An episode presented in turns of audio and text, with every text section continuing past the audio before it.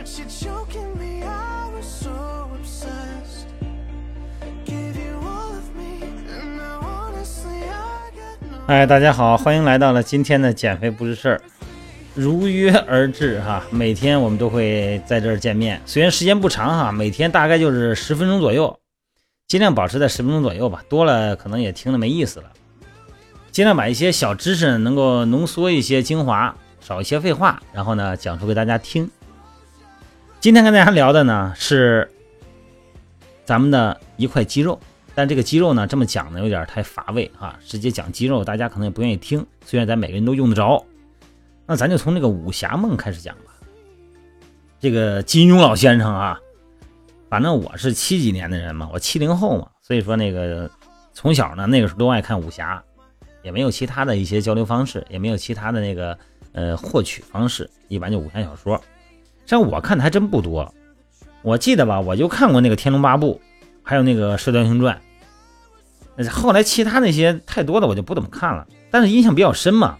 那个年龄你想想看哈，这个谁不愿意当当英雄啊？有个人英雄主义情节嘛？你看那个乔峰的降龙十八掌哈，呃，虚竹的北冥神功，段誉的六脉神剑啊，天山折梅手，生死符，化空大法。哎，你要说现在人那个那个那个英英雄联盟那个就没法比了，人那是厉害。但是呢，这个书啊，给人一种感觉呢，有更多的空间让你去想象，哎，这个脑补，这个画面上更丰富。今天说的是什么啊？那招叫凌波微步。凌波微步知道吧？在那个水面上唰唰唰唰行走啊，进可攻，退可守，打得过就打，打不过就跑。那我从水面上跨过去以后，你上哪追过去呀？对吧？那绝对是用起来潇洒自如，缩地成寸。啊，一个闪现上去就是一个大招，呵 呵实际上实为绝路跑步啊，把妹秘籍。凌波微步这个词啊，最早呢是出自曹植啊《洛神赋》。呃，所谓洛神者，赋役之女，古今华夏第一美女子也，也从来没有一个文人把女子描绘成如此模样啊。其形也，翩若惊鸿，宛若游龙，荣耀秋菊。华茂春松，嗯，咱别说了，一说这个就多了。咱今天就聊这个金庸老先生用想象力和大智慧，把它命名为逍遥派第一轻功啊，凌波微步，让这个易经八八六十四卦为基础哈。然后呢，这个练的人呢，按照这个特定的顺序踩着卦象哈，哎，方向进行，从第一步到最后一步，正好走完一个大圆。啊，不仅如此，那个凌波微步呢，是以动修内力啊，脚踏这个六十四卦一个周天。这功夫，当时我就觉得特神，我就觉得特别向往，就感觉我也可以可以这样练成的。小嘛，今天说这么多，干嘛还说起武侠没完没了了？我就说这个凌波微步，从现代的运动康复学来说，要想练好凌波微步，就不能不提到。我要说的这块肌肉了，就是胫骨前肌。胫骨是哪儿啊？就是咱们小腿上头那根骨头，你一摸就摸得着，是吧？一个斜骨头，一个平面，那个骨头外侧，别管左腿右腿啊，外侧你一勾脚尖儿，那个肉就顶起来了，一个长长条的有菱形的，那就叫胫骨前肌。今天就说它，你只要想走路，就得把脚啊。是不是得抬脚啊？这个抬脚呢叫背屈，要想抬脚就得用胫骨前肌。所以这个胫骨前肌呢，咱就不从解剖学角度来说它了啊。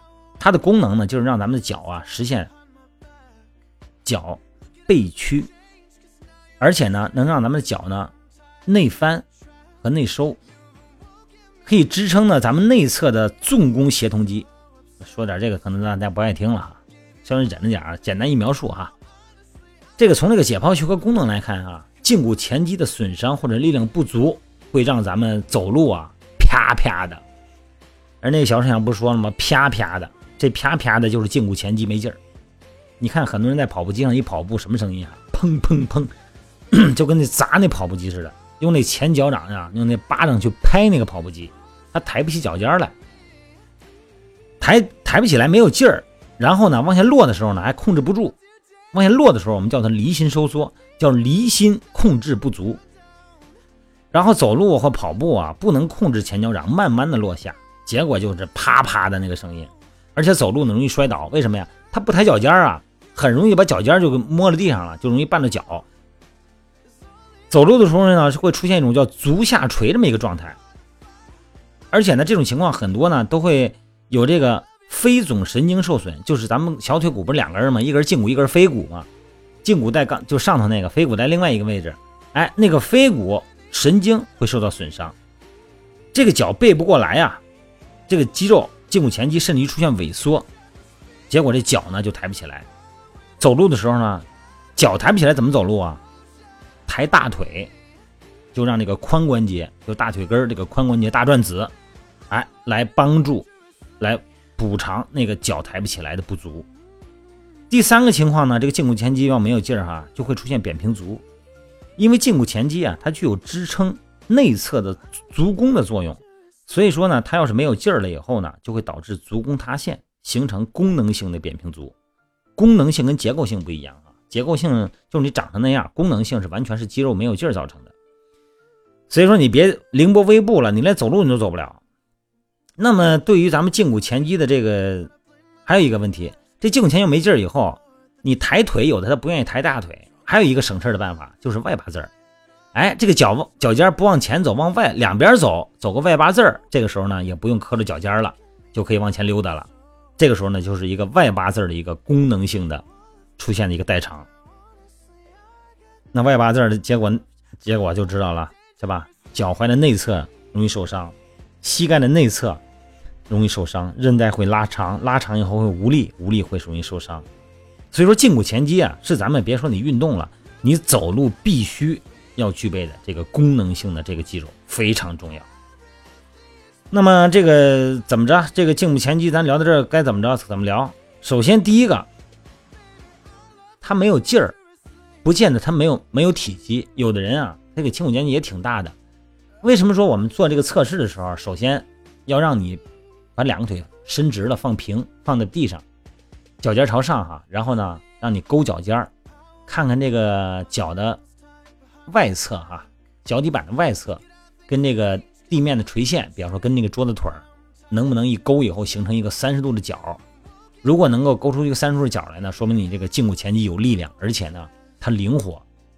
这个时候呢，你不管跑啊还是走啊，它都不会有问题。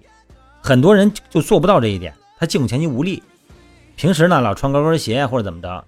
或者说这个也不运动，突然呢发现自己长胖了，赶紧就锻炼就跑步去了，都是跑步减肥嘛，完全不顾你的肌肉功能有没有提供你跑步的能力，就不管了，直接就跑去了，结果造成了很多代偿性的动作错误，结果呢就会出现运动损伤。那么这个时候呢，一定呢要把这个胫骨前肌呢进行一下松解。刚才我不是说了吗？有很多人他胫骨前肌有体积，并不是没有，很很硬，但是呢。它张力太大了，它没有灵活度，它脚尖向前向后动作都特别小，做不到位。那这个时候呢，要把这个胫骨前肌松解，啊，松解呢，泡沫轴也好啊，用这个按摩球也好，哎，要把这个肌肉松解。松解完了以后呢，它还是没有劲儿啊。松解只不过是减轻了它的肌张力，那么它的你的控制力还没有形成呢，哎，再练控制力。然后呢，就是比方说这个勾脚尖儿哈，脚前头呢搁一个。弹力带，哎，利用弹力的拉力，然后呢，咱们把它抗阻力，练这个胫骨前肌的勾脚尖的力量。另外一个呢，没事多把这个脚脖子哈，咱们叫踝关节，多做一些拉伸，向前向后的拉伸，向上向下的哈，多做一些按摩，因为咱们脚脖子呢有个支持带，一圈韧带，要多做一些按摩。所以说没事烫烫脚呢，这也是一个很好的物理疗法。所以说一定要记得哈，这个。很多的时候啊，它不仅仅是肌肉的问题，而且呢，它受神经支配。如果没有神经的话，肌肉就是一块肉，只有在神经的作用下，它才是活的。所以说呢，要经常的做按摩、做运动、做小腿的灵活度的测试，把这个脚脖的灵活度做好了，力量做好了，你别管是走路还是跑步啊，是生活还是运动，都会很健康、很安全。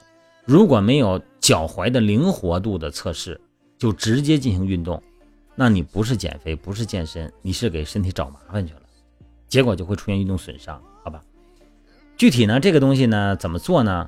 嗯，我也是尽量的，还要要拍一些视频啊，把这个视频呢一些从脚踝呀，因为很多朋友经常问我问题嘛，那膝盖疼啊，啊这个髌骨疼啊，这个膝盖外侧啊弯曲到三十度的时候会有弹响啊，这个还有一个弹响髋。就这个大大腿根的大转子，这一走路就响啊，这都是韧带的问题啊，髂胫束的问题。问我怎么做，这个语音呢确实也是表达不清，所以说呢，我也会逐渐的把这些东西用视频的方式呢展现出来。但是每个人的情况真的不一样，真的不做面对面的评估，只是这么一说啊，凭着这个简单的几个信息就认为差不多，然后就用一个手法去做，它就不够。严谨啊，说还是要仔细的了解，好吧？有很多时候呢，呃，作为一个普通的健身者，好像对这个运动解剖学呀，对这个运动康复学呀，好像也不太愿意知道。说这东西离我太远，嗯，实在不行我就找专家啊，我找教练，我让教练来给我弄。但有很多的时候呢，我觉得还是要自己知道一些好，对吧？你看自己的身体自己掌握嘛，知道以后呢，咱们不会受伤，咱们避免受伤。这样的话呢，运动呢才能真正实现更长久、更快乐、更有效，好吧？今天也不说太多了，我只是说这个胫骨前肌的重要性，咱们一定要记得，你的胫骨前肌是你跑步和走路首先需要关照的地方，好吧？今天咱们就聊到这儿，具体有什么个体差异和个性化的问题呢？咱们还是可以加我的微信啊，微信平台，这个微信平台的公众号呢就是汉语拼的全拼。锻炼减肥吧，汉语拼音嘛，德弯锻，乐燕练，基燕减，肥肥不阿巴。如果您要想加我个人微信呢，我的微信号就是手机号幺三六零幺三五二九幺零。什么事儿呢？咱们大家多商量，多探讨啊。好了，各位，今天咱们就到这儿了啊，拜拜。